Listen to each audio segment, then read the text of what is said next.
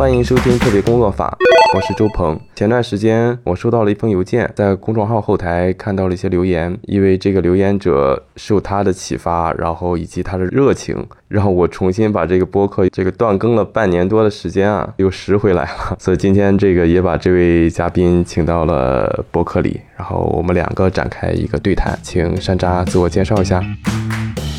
大家好，我是山楂。我前几天刚刚满二十四岁，毕业两年吧。我感觉我正在努力的认识自己，适应社会。我在深圳，行业是做装饰画，我的工作是设计。我觉得我要是说我在深圳，我做装饰画，那可能很多人就知道我在哪里。那欢迎你们来找我玩。呃，我比较感兴趣的领域，呃，心理学、哲学。这种自我探索、认识自己和认识世界的这些东西，嗯，然后音乐，有时候我觉得音乐真的可以救命。我可以一边工作一边听音乐、听播客。有时候我在想，如果我不能听音乐工作的话，那我就会无聊死。我感觉我一天白天的工作时间最大的成就感，就是我今天听到了什么有趣的。观点听到了什么新的音乐风格啊，或者是我喜欢的内容。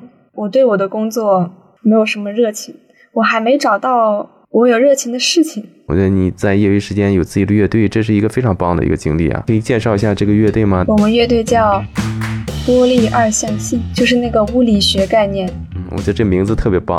对，有段时间我们都很感兴趣这个内容。嗯，然后是独立摇滚。现在做的有一点点偏向流行了，大家感兴趣的话可以去搜一下，随手关注一下。哎，我们是豆瓣认识的，今年刚好成立一年了。去年豆瓣上找人就还蛮幸运的，比较顺利，加了后面第三个好像就认识了我们现在这个吉他手。这个是你发起的吗？在豆瓣上找人是你发起的吗？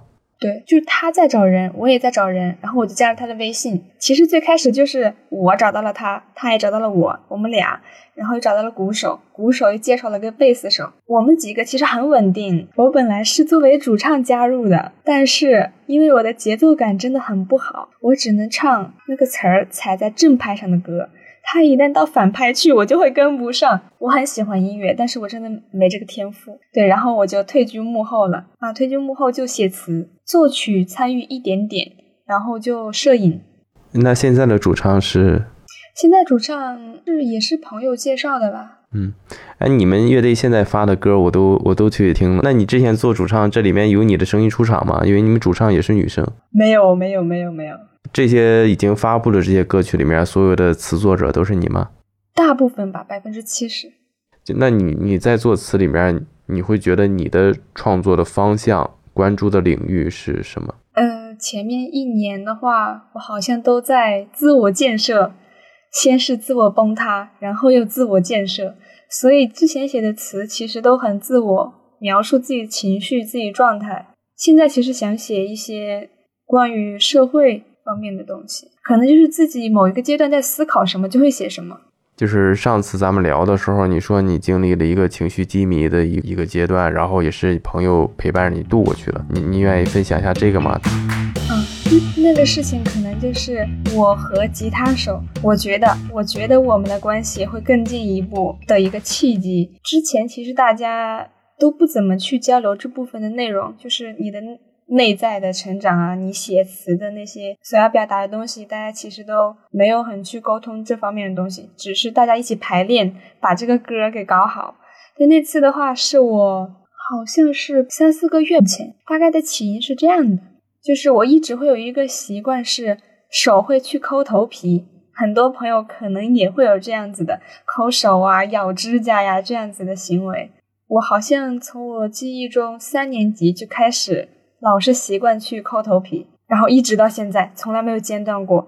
我那会儿不知道怎么回事，我就突然哦，是看到了利维坦的一篇文章，他在解释说这个可能是一种疾病，是强迫症的一种。然后我其实很不能接受它是一种疾病，就有一种啊，我原来一直得了这么大个病，然后我刚知道，还是我觉得它本质上还是一种对自己的失控感吧。如果它只是一种小习惯的话。那我可能有时候会说不要抠头皮，控制住。那我就可以控制住它。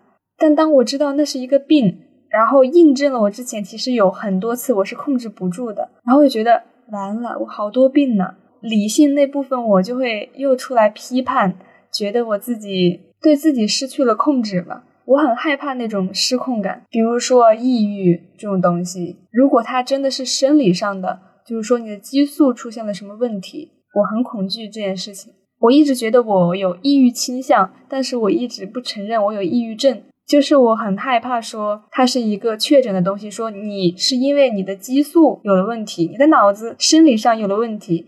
所以你才会有抑郁这个症状，那我就是不可控的，因为那些激素我又控制不了，我就很害怕这个不可控的这一部分，所以我就会说我是抑郁的状态，抑郁的倾向。但是我可以控制我自己，即便我情绪不好，但是我知道我情绪不好，我试图去努力分析它为什么不好，然后去想解决办法，我怎么可以好。但是那次因为看了那个强迫症的东西，我就觉得完了，抑郁症可能也是真的，强迫症也是真的，我就好多病，我就完全对自己失去了控制，我迟早会变成一个神经病，我觉得，然后就特别的崩溃，理性那一部分又在指责，感性那部分在崩溃。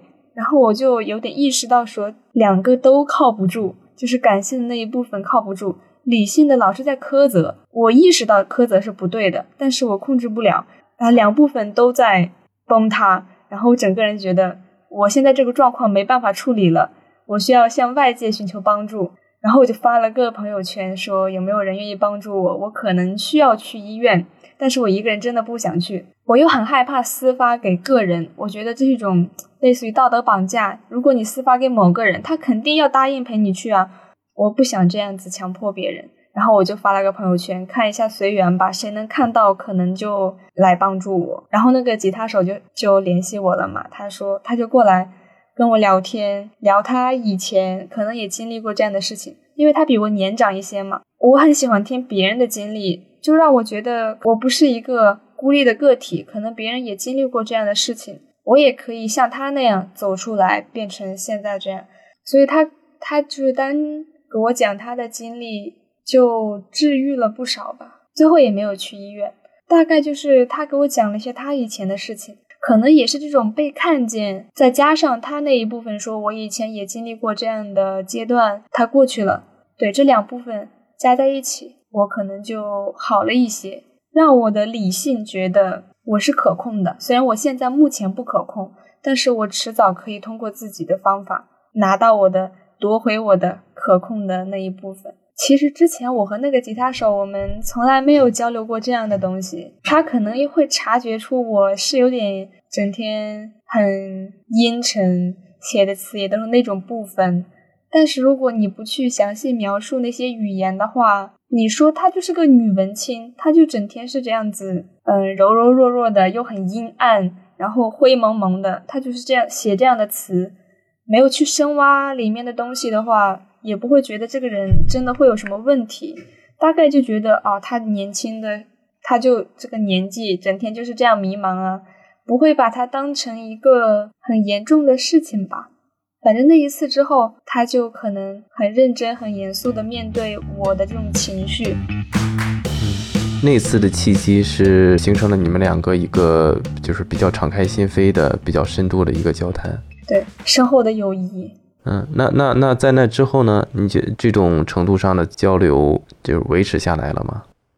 之后也没有说挺挺频繁交流这种类型的内容，但是但是那个事情之后，我就会认定他是我一个很好的朋友，因为我那会儿真的很需要人帮助。嗯，就似乎已经形成了一种默契，觉得对方是看得到这种程度上的自己的。对。那那之后，其实我们没有再交流像类似于这样的东西了，就不用再去说去主动找他说聊一聊啊，我最近怎么怎样怎样了？因为很多事情我是可以自己消化掉的。我一般习惯自己消化，除非我自己真的消化不了了，我才会去向外界求助。嗯，那你觉得这种程度的朋友，你自己就是现实生活里面有多少？多吗？当然很少啦。我的大学室友有一个，我是可以跟他讲这种东西，但是他不一定能给我帮助，他只是可以听、聆听。就虽然我们的兴趣爱好什么的其实也不一样，他就是一个很快乐的人，就我很喜欢跟那些很快乐的人相处，因为我不快乐，就是我跟他们在一起会被感染。然后，因为我们一起经历了四年吧，可能就也是大大小小的那些事情，就我默认他是一个我可以倾诉很多事情的人，我会跟他讲，他就是一个聆听者，就已经足够了。这样的人其实也很难得，你要去交到一些他可以给你回应、可以给你帮助的朋友，那就真的很少。嗯，你觉得这个难难在这样的人难遇到，还是难在？这这种交流场景，它难以去发生，都有吧。大家现在其实会把这种抑郁啊，会去娱乐化，大家都会去消解这个概念，会觉得你这样子可能只是因为你工作压力太大，你社会压力太大，很正常。大家会觉得这种状态很正常，呃，你喝个酒，出去蹦下迪就好了，没关系呀。你不开心，刷下抖音啊。听一下脱口秀啊，大家会用这种方式去消解它。但是我这个人还挺严肃的，我就很很习惯去挖掘，说你到底为什么就不开心？它的根源到底是什么？来，咱们坐下来想清楚，解决掉它。我就老是会这样，有一点钻牛角尖，但是我还是习惯这样的模式，这样的行为方法。和我和我一样的这种人其实挺少的。你觉得你自己在现实生活里面的朋友多吗？其实不少。现实生活里现在的朋友是都是怎么认识的？呃，好像全部都是通过玩乐队认识的，还有一部分是我的大学室友。我其实一开始一开始就是奔着交朋友的目的去想要组建乐队的，因为我毕业之后也在思考这个问题，交朋友真的好难啊！我对我的朋友只有。分成两部分的话，一部分是我的大学室友，一部分就是玩乐队认识的。我觉得交朋友真的好难，然后我才下定决心说，我要从我感兴趣的领域入手去交朋友，然后才开始去认识乐队那些人。对，虽然大家的音听音乐的风格不一样，就比如说我们鼓手他就是听流行多一点，听粤语歌，然而那两部分全是我不怎么涉及的，就是基本上我都只是听过而已，也不会唱，也听不懂。也也没那么喜欢，但是大家就是很好的朋友。我觉得人和人之间的相处，就是要在细微的相处过程中慢慢积累，慢慢沉淀下来。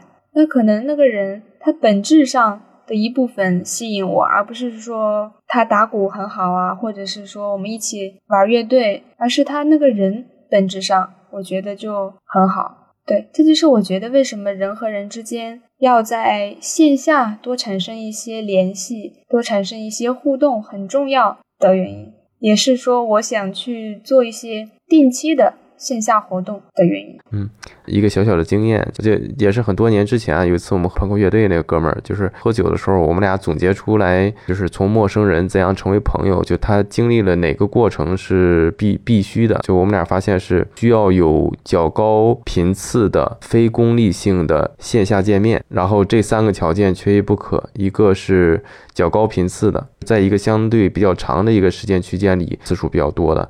第二个就是要就是非功利性的，就是不是为了我从你这儿获得什么，你为了从我这儿获得什么，大家达成一个怎样的一个合作，然后才去形成这样一个见面。然后另外一个就是还是要去线下见面，就是目前的技术在线上就是能传递的这个人味儿的东西还是太少了，所以就咱俩就是为录制这期播客进行了几次这沟通，一直用这个线上会议的方式，用这个开会的方式，我觉得这个起码。虽然也是线上方式，但是可能是目前技术手段里面更接近于这个线下见面的，起码就是能就是听到对方的声音，看到对方的样子，就是感觉是跟一个真实的人在去交流。就是人还是视觉动物吧，呃，表情啊什么各方面啊，这个还是我觉得还是挺重要的一些信息。所以你看到我刚才疯狂点头，我觉得你们俩就是天才，总结的很好，就是这样的。嗯，没有没有，可能也是我不知道啊，就是可能也是因为家庭教育啊一些影响吧。我会对这个关系的建立会比较重视。我觉得好像从从小就是家庭教育里面就一直给我灌输的是结交朋友，然后是很重要的一个事情。关于那个总结的那个小经验，这个后来在那个罗兰米勒的那个亲密关系里面，就是得到理论上的确认。忘了具体引用的那个论文是什么，就是确实是有一个研究的验证，从陌生人到高亲密度关系，确实是需要这。这三个维度的达成才能实现。你你你说青裸播客里面就是第一个，就是其实第零期那个几分钟那个，我写了个几百字的，然后用一个 AI 语音读出读出来了。那里面主要是三个观点吧，那也不不完全是我原创的，我还是。嗯，你好像第一个邮件啊是在公众号后的。我就是问你这个观点是怎么来的，因为我思考这个还挺久的，但是我还是没有找到一个答案。对对对，你在留言里面第一个问的是这个，当时我记得我我给你写了一封邮件，我就很认真的回应了一下啊，那里面就是我主要传递了三个观点吧，关于第一个是就在这这次播客开头你也会讲讲到了，就关于人的身份角色。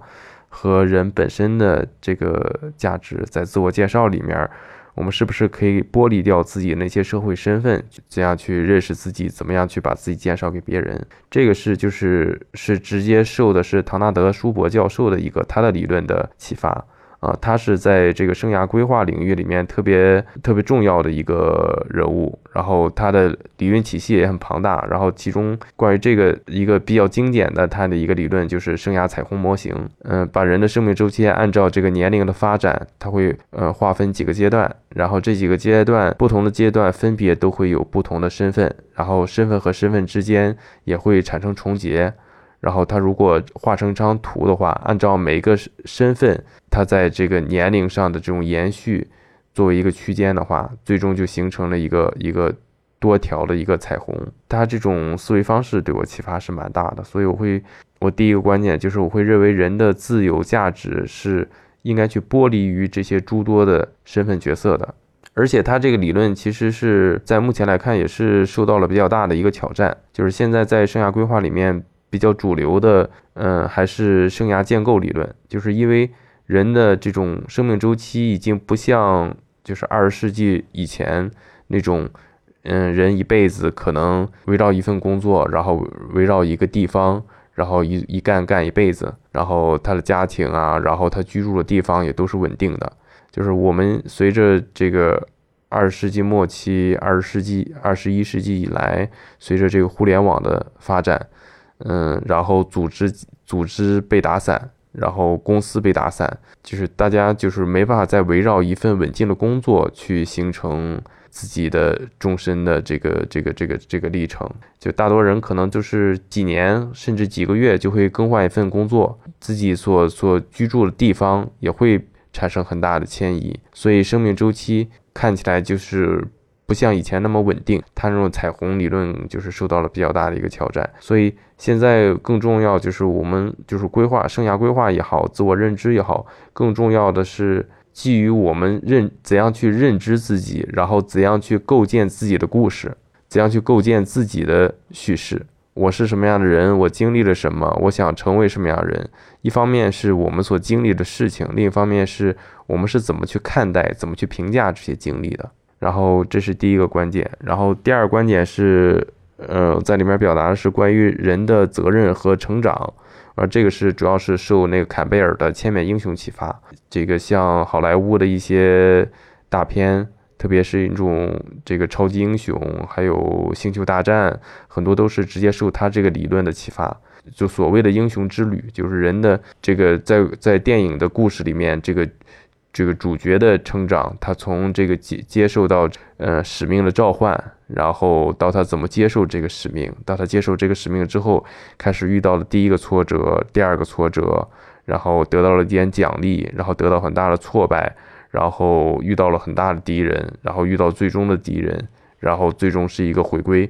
基本上他就其实坎贝尔是研究了全球。不同民族、不同地区的各种神话、各种历史传说，会发现它背后的模型都是类似的。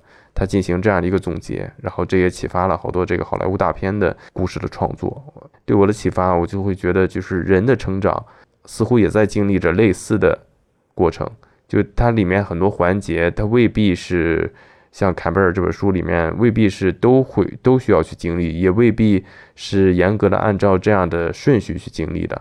但是我们可以用这种角度去认知自己以前经历的事情和正在经历的事情，以及以后可能经历的事情，放在英雄之旅里面去理解它，然后把自己的一生视作一个自我实现的一个过程。而自己要去经历的就是从这种受到启蒙。嗯，去发掘自己的使命，接受自己的使命，再去实现它的过程当中，又会受到什么样人的帮助，然后又会受到什么样的挫折，然后又会遭遇到什么样的自我怀疑，然后又会接受到什么样的奖励，自己是怎样去增强自己这个信念，最终选择确实是要去成为这样的一个人，或者去做这样一件事，不断的去靠近自己的目标，最终它可能是一个回归的故事。这是我那个第二个关键和对应的。有一个问题，万一有人他就不是英雄呢？他过完一生，他也没有，他最后发现，哎，我不是英雄了，那怎么办？呃，这种那是不是英雄？他的判断标准，那就要看这个判断标准是什么。有没有实现他自己呀？我觉得更重要的是，他在他的自己的一生里面有没有找到自己的这个判断标准，有没有找到自己的这个使命感？我觉得我们所接受的教育。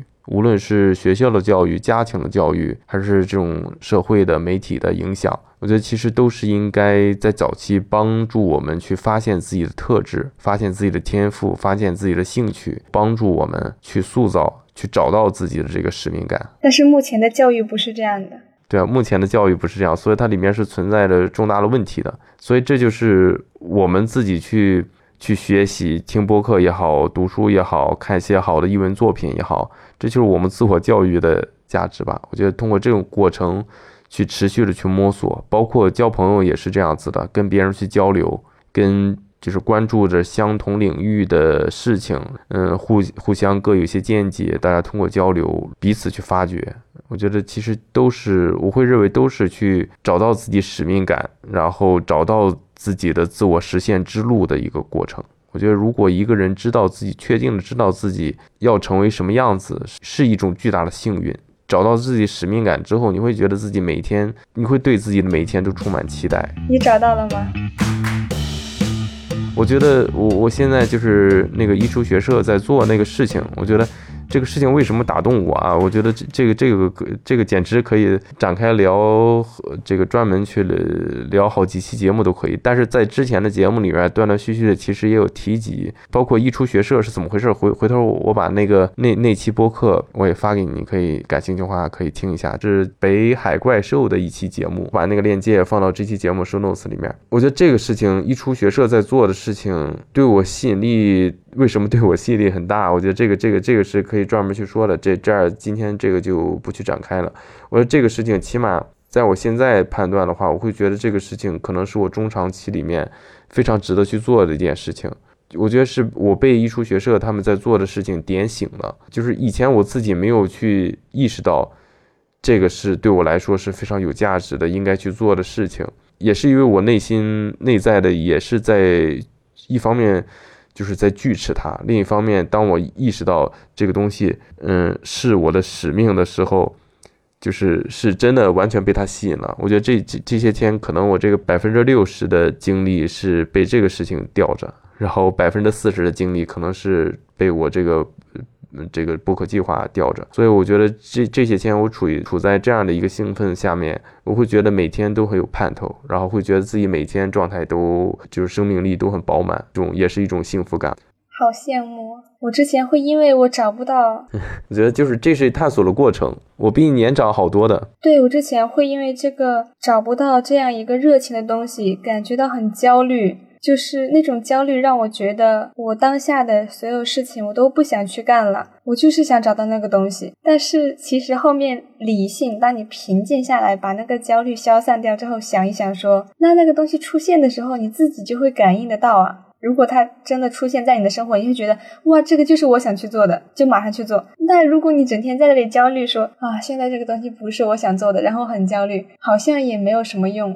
它也不会蹦出来，这是过程。对，所以现在我其实没那么焦虑了。听到你这个经历，我觉得好像有一点释然。我会觉得，如果将来我真正充满热情的那个事情，它出现在我的生活里，那我一定可以看到它。它如果还没出现，那我就做好现在的事情，等它出现。嗯，嗯，我可以说一下我是怎么发现这个信息的。三号还是四号，反正五一期间吧。然后我出去骑行，呃，我就喜欢每天只要天气好的话，我喜欢那个出去去河边的公园去，呃，骑一段时间车。这个过程我就喜欢去找一些这个播客去听。那天我就是用关键词搜索我所住的地方周边有没有其他一些自己不了解的有意思的一些人和事，是因为这个原因发现他的，发现这个这支节目了。他的那个关键词恰好就是我所住的地方，跟他的链接在于这个地点，但是我没有想到他在做的事情内容对我产生的是更大的吸引。你看，这也是其实也是一个相对来说是一个比较偶然的、比较意外的机会发现它的，所以我觉得还是要去就是持续的去试探吧。我觉得就是如果自己没有找到这样这样一个能给自己带来巨大热情的一个事情的话，那就是可以把。去寻找它，当成自己当下的一个目标，那就是多去试探，多去获取一些信息，多去跟人交流，然后主动用去要要去主动去搜索，而不是等着算法去推送。对我最近也是，我最近也是在努力探索我的周边居住地所在的周边。是，就是这个说到那个第零期节目的那个第二关键，就是关于人的自我实现。第三点就是是关于人的幸福，这个就是受罗兰米勒的亲密关系的启发，就是人的幸福的来源。我现在会认为它主要是来自于两种，一种就是前面说的自我实现的过程，他哪怕他在我们终其一生未必真的去实现那个目标了，但是只要是在目标的实现过程当中，是在有效的、持续的去靠近它，处于这个过程当中自己。就会感到巨大的幸福，这是一点。第二个来源就是来自于良好的亲密关系，然后这个亲密关系就是包括家人、亲密的朋友和爱人，可能主要是这个三种关系带来的支撑。我觉得这个幸福感的来源可能就是来自于这两个吧：自我实现的过程和良好的亲密关系。第零期那个播客，这可能嗯，就是也是咱俩交流的一个起点。我觉得就是就是我这个在做这个播客的目标，也是这三基于这个三个观点，然后衍生出来的。我也是希望把这个播客做成一个，嗯，能够去让志趣相投的人，然后持续不断的去相互结识的一个途径。当时你也提出了一些疑问，对我在做这个事情提出了一些疑问，对吧？你这这儿你也可以再提一下。哦，是你的方法，你具体的你具体的实施是给你发邮件。然后你再回复，然后我得到的回复好像是说深圳，我是深圳的参加这个活动的第三个人，感觉好少啊。然后我又不知道其他两个是谁，我就觉得已经一年过去了，我才是深圳的第三个人，就觉得这个进展不行呢。然后我其实只是想要参与一下，就是坐收渔翁之利，但是我看了一下进展，好像也不太行。我就在想怎么办，想一个解决的办法，然后就想去促进一下这个事情。那介绍一下那个表格吧，我觉得向听众介绍一下那个表格，因为那个表格本身对我启发还是挺大的，也是直接促成我想跟你去录这个播客的一个东西。那是一个在线的 Excel 文档，它的内容填选项是什么？你可以先介绍一下这个。呃，你可以起一个假的名字，然后把你喜欢的、你感兴趣的领域。你喜欢的任何东西就是信息，包括你的音乐、电影，呃，什么你觉得什么网站比较有趣，呃，什么公众号比较有趣，哪个博主比较有趣，有一些你很喜欢的知识，各种你喜欢的信息平台你都可以呃罗列上去，然后大家会通过这些共同感兴趣的东西，找到和他兴趣所在是一致的一部分人，然后通过信息去连接。那一部分人，我我其实不喜欢当一个组织者的，我只是想当一个参与者。嗯。嗯，这个事情我是从去年的五月份开始发起的。第一位报名者就是五月二十号给我写的邮件，到现在一共是二十三位，接近一年的时间了，确实只有二十三位报名。就这个方式，这个流程是确实是有一点麻烦的，是需要大家付出一点时间精力，专门认认真真去填一个表格，写一份邮件，还需要去提交自己收听播客的一个一个截图、一个证据。嗯，我觉得是有些麻烦的，有而它能带来的这种回报又是不确定的。大家愿意有热情，愿意去做这个事情，愿意去给我发这个邮件报名，我觉得确实是是一个比较麻烦的一个事情。嗯，然后我对这个事情呢，确实又没有特别的上心，因为我对这个事情本身也没有抱太大的期望能够成型。而对我自己来说，就我在自己的现实生活里面，在朋友这个维度上，其实我觉得我自己是被满足的，所以我其实自己没有期待从这个项目里面自己去获得什么样的新新的关系。但是我是觉得这个事情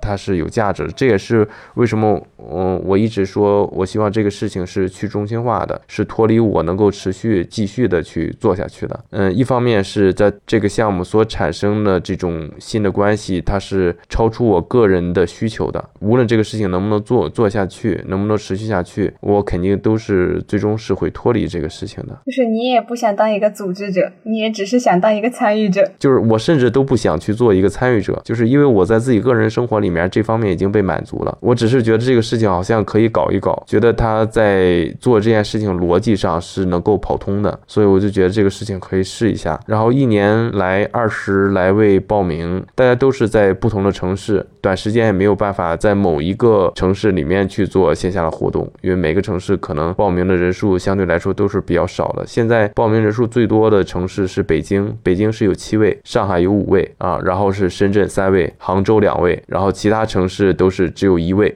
重庆、青岛、天津、南京、金华、邢台、贵港、天安门、贵州，还有多伦多，好分散呐。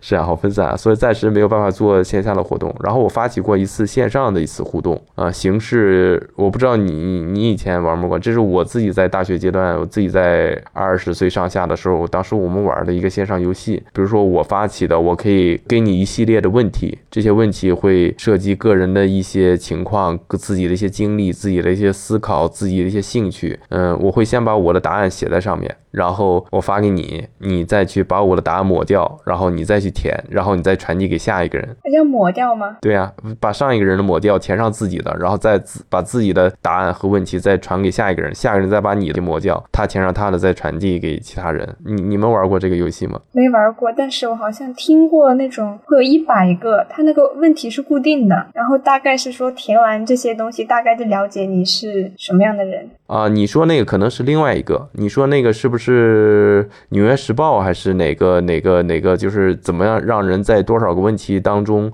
快速的建立亲密关系？是不是那那个东西？哦，你说这个我也知道，但是我说那个好像也 又不是你说这个啊。那你说的可能比较接近我第一个说的东西，是吧？对，反正就是很多问题，你自己都答一下，好像有个一百个。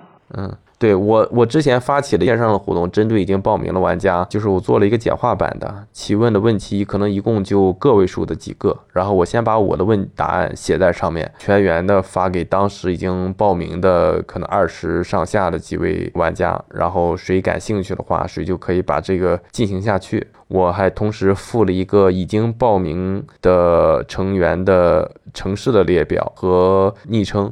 就是你可以点名说，我想跟哪个城市的昵称是谁，我想就是跟他进行一个这样的一个互动，然后我再去问那个受到邀请那个人愿不愿意进入这个游戏，然后他们两个就可以基于这个进行一个邮件的一个互通。不对呀，但是那个人点名之前他都不了解那个人。它只是根据地方和昵称来决定。对，是这里面，我觉得我当我自己比较纠结的一个问题，还是在于信息的保护，在于隐私问题。因为玩家大家并没有授权我一下子就去把报名表那些信息一下子就去公开。当然，这个问题也是在我报名表设计上确实没有去询问大家允不允许做这个事情。所以你那个在线表格那个事情对我的启发在于，就是我我现在就是确实是对于已经报名玩家来说，大家能获得的信息太少了，连已经报名的玩家的通讯录，大家填写了自己那些兴趣偏好都没有让报名成功的玩家相互知晓。嗯，我觉得我现在想去做的一个比较大的改变，就是接下来。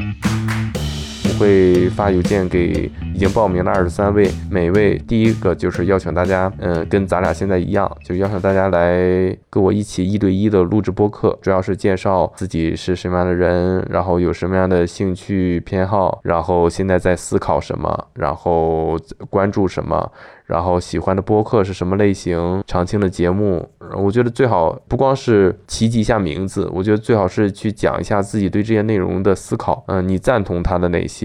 然后你会不会觉得哪这些内容哪些可能是有问题的？就是批判的，哪怕自己是常，我觉得常青的话，自己是应该有自己的观点的，自己不至于就是要去全盘接受的。哪怕常青的播客，我觉得也可以有自己的判断，也可以有自己的批评，对吧？包括我我在自己播客里面也说说过，就是就是我的这些内容特别欢迎大家能去提出各种各样的建议意见。我我知道自己肯定是嗯有自己知识的盲区，有自己观点上的偏颇的地方，带着批评的吸收才是最好的吸收。对我觉得就是邀请大家来去聊一些这些话题，像咱们。前面聊的那些，然后也可以聊一下自己交朋友啊，是以前的朋友的来源，希望自己跟朋友之间是什么样的相处方式，然后在这个参与像素猴子这个项目里面，对他的期许是什么样子的？嗯，我觉得我蛮感兴趣的是不同年龄阶段、生命阶段、成长阶段的人，他们的那些聊天内容肯定不一样。我很感兴趣这种别的。别人的阶段在思考什么？对，嗯，我我觉得就是对，让大家亲自的上麦，然后亲自录节目，把这些都表达出来，它的内容的丰富度肯定是远超那个报报名的那个表格的。嗯，我觉得这是我接下来想去改进的第一步。嗯，邀请大家来去参与播客的录制。然后在过程当中也我也会去询问，就大家愿不愿意向其他的玩家去公开自己的这些就是表格里面的那些信息，只向玩家内部公开。嗯，那那你愿意向已经报名的玩家去公开你填报的那些内容吗？可以呀，因为他们只是信息，他们又不是我，他们只是我感兴趣的东西，没有任何隐私啊。嗯，好，也给你确认了。然后第二个，我第三个想做的改进就是，也是我前面提及的。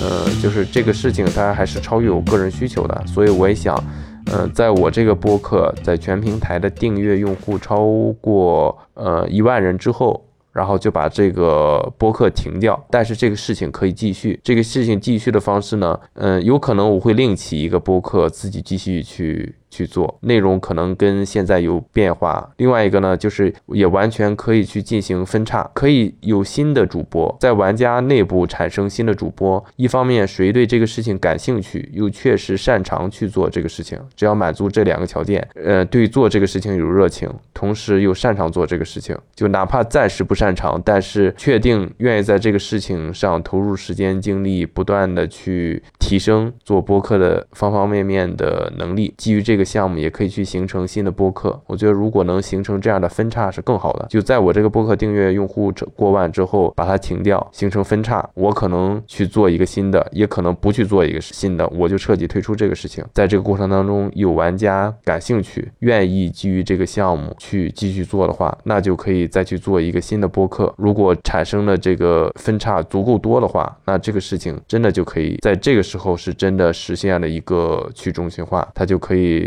持续下去，而不完全依赖于哪个人。而现在这个阶段，为什么要让这个发邮件？这个为什么要去全部都流经我个人？它为什么现在是一个高度中心化的？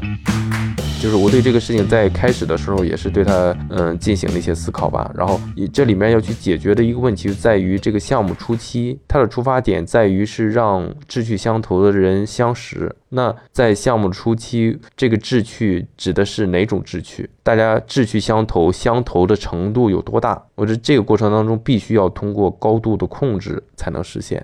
不然的话，他可能就跟那些陌生人社交软件在做的事情就差不多了。志趣是兴趣啊，然后价值观呢，这些是比较混乱的，是没有确定的指向的，而大家的重叠度有多高？也是没有控制的，所以在初期我就只能通过表格，然后通过一对一的这种播客的录制，先期进行一定的筛选。当它达到一定的规模之后，能够形成更多的人愿意参与进来，然后能够形成新的这种节点的人物之后，它就可以就像现在就像一个东西，我我不知道你有没有关注到，现在有一种新的网络应用叫长毛象。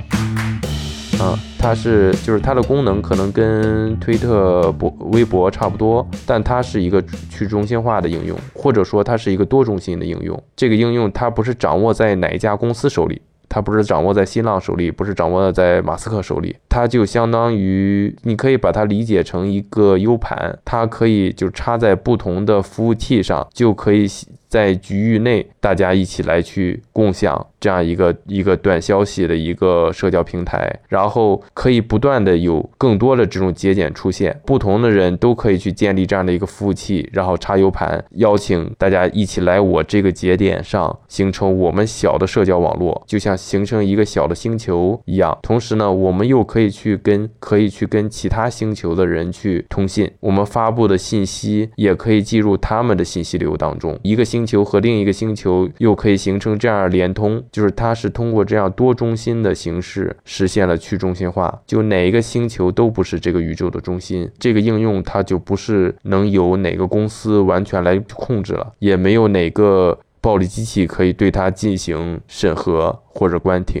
那它的一个社群内部的共同，比如它他们这个社群要建立是基于说。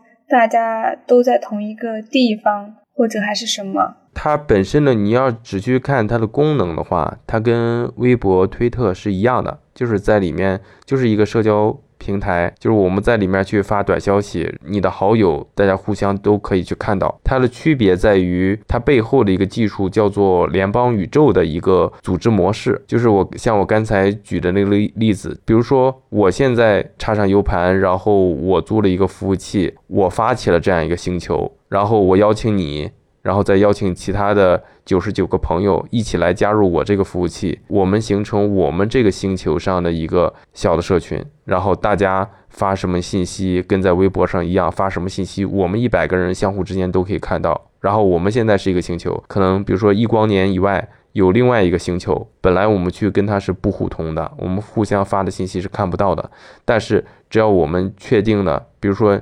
你关注了其那个星球的其中的一个人，我们就相当于建立了这样一个联系之后，两个星球就互通了，然后两个星球之间互相的居民互相之间就可以互相看到。然后在我们星球上，我的服务器是一个中心，但是在整个宇宙上来看的话，是不同星球连接，缺了哪一个星球，宇宙都是照样可以去运转下去的，所以它是一个多中心的。它通过多中心的形式实现了去中心化，没有哪一个节点可以形成绝对的控制。这里面所有的信息就不是从属于哪个公司的，嗯，它是这样的一个形式。它背后的这个组织模式叫做联邦宇宙，而长毛象是其中，嗯，社交网络上的一个应用形式。它里面可能还有就是现在我们所有的主流的短视频、长视频，嗯，图片分享，就是我们现在主流的互联网应用，基本上在。联邦宇宙里面都有对应的产品啊，他们也有一个网站，然后在那网站里面可以看到在不同领域的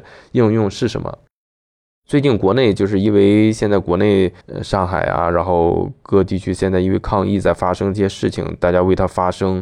呃，不光是这个事啊，就最近好多国内国内外吧一些时事，然后大家在发声，嗯，在发表自己的意见，有些声音被这个消灭了嘛，有的声音发不出来，甚至有的账号被封掉了，然后因为这些事情，就好多人就想就是转到了这个长毛象上，作为一个中心化的社交媒体平台的一个替代方案。呃，这个事情这个拓展的比较多啊，就是这个事情对我的启发就是，我也希望像做猴子这个事情，它也可以。如果产生了这种对他有兴趣，同时愿意去成为一个节点，愿意主动去邀请他能够影响的人、影响到的人来去参与、来去加入的话，我觉得那就可以又可以形成一个新的节点。然后最终就是大家会形成一个多节点的形式，去把这个事情去延续下去啊。这个可能就是，当然这个是相对比较长远的一个事情了。你像我这一年的时间才有二十三个人报名，也不知道这个什么时时间我这个才能订阅才能过万啊。这个事情就不着急吧。这是现在我想去做的一个改变。另外一个就是接下来一方面是邀请已经报名的人来去上麦录播课，然后另外一个就是。也倡导所有的已经报名玩家，大家可以自主的发起线上线下的活动。嗯，因为你去做活动，活动本身也会也会吸引新的玩家来去加入。就是哪怕我，比如说我现在在深圳发起一个活动，虽然深圳现在目前只有三个人报名，但是如果这个活动它本身吸引力足够大的话，那很多人想去加入，那我们再来判断一下这些人是否符合我们现在的标准，是不是与我们价值观、然后兴趣偏好、性别意识这三个维度上是相近的。是的话，可以新加入，形成一定的规模，然后这个活动就可以实现。就无论线上还是线下，建议这个活动的规模在初期都是控制在三个人以上。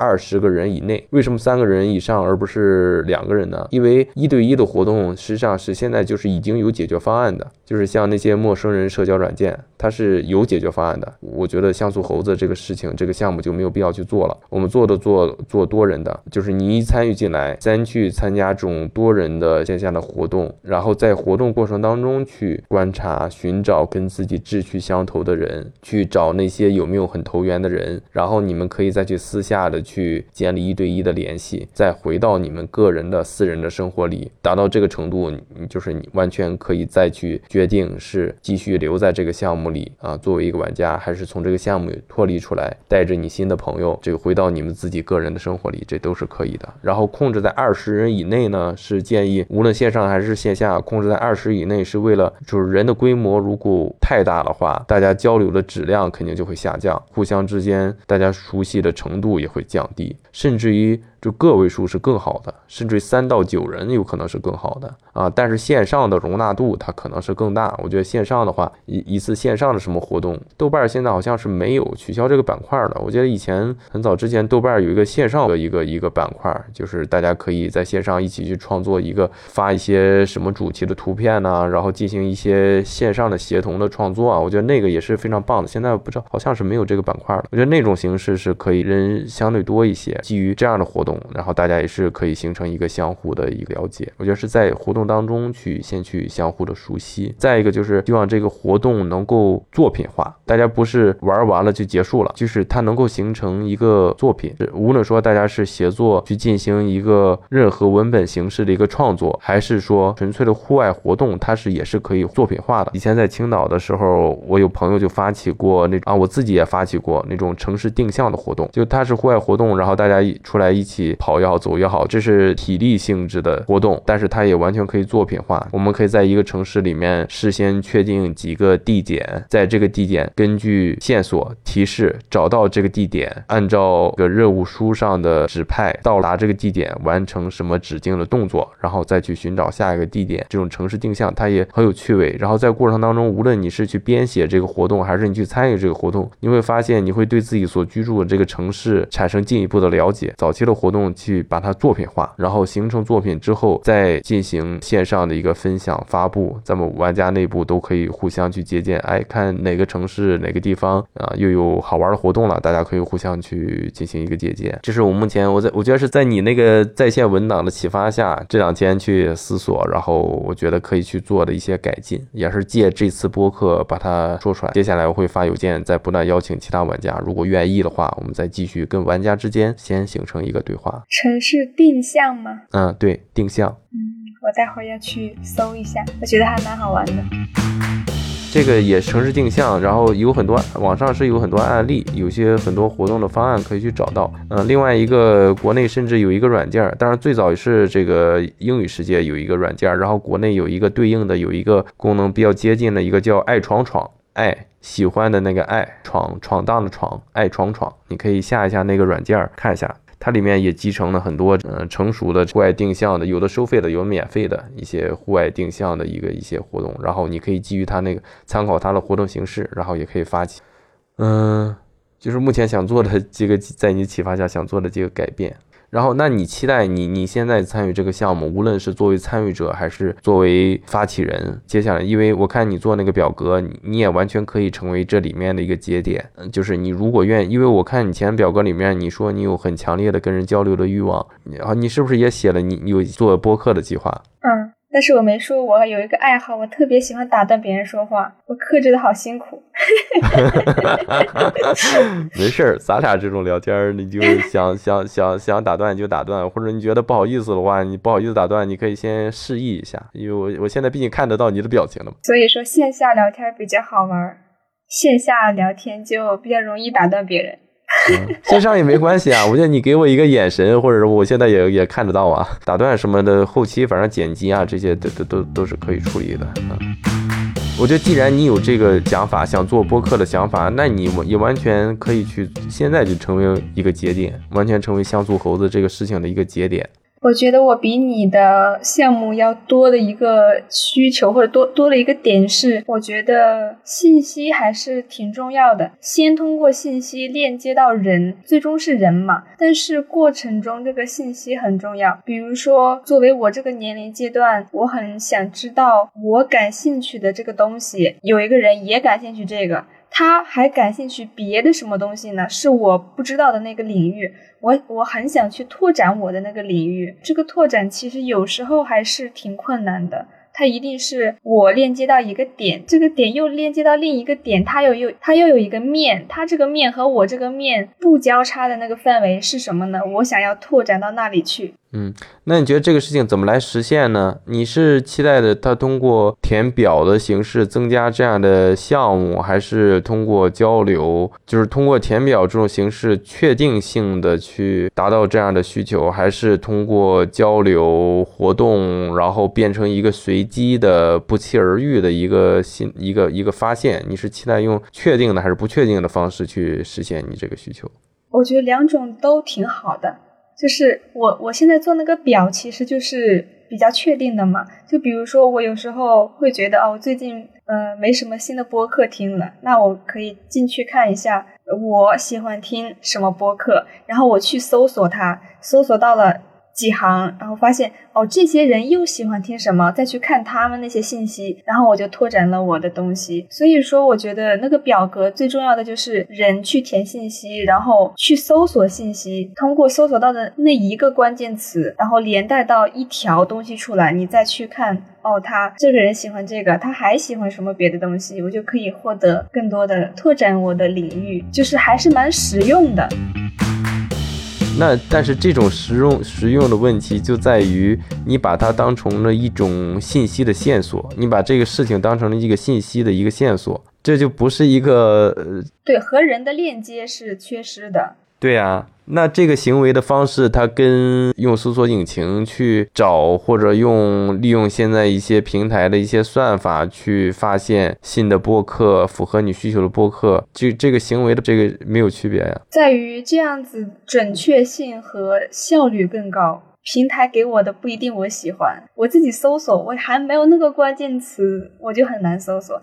比如说我听到的很多播客都是因为这个播客我原来喜欢这个，然后他们会有一个串台，然后我就发现另外一个，另外一个可能又和别人串台，又发现更多。对，这样子比较有效率嘛。就是我喜欢这个平台，他推荐的大概率是我喜欢的，就会慢慢的去拓展这个东西。嗯，对，那我觉得这个事情就是我们可以事先先想清楚，像素猴子这个。这个这个名字其实我是感觉有点别扭了，就是像素猴子这个事情这个项目，你对它的期待到底是希望通过这个去拓展更多维度的高亲密的关系，给自己带来情感上的关系上的支撑，还是期待着去获得一些符合你需求的信息？需求到底到底是人还是信息？都有啊，信息只是工具。最本质、最根源到最结果还是人呢？信息链接的人，但是信息本身还挺重要的，因为处于我这个阶段吧，我对知识或者是那种想要去拓展我的那些领域的那种欲望还是很强的。我想知道别人在感兴趣什么东西。对，可能可能你这个阶段已经过了，你你会觉得这一部分可能没那么重要了，但是我觉得还是很重要。没有没有，我我也很重要，我也很我，你像我前两天因为这个。意外的搜索发现了特别打动我的一处学社，这个。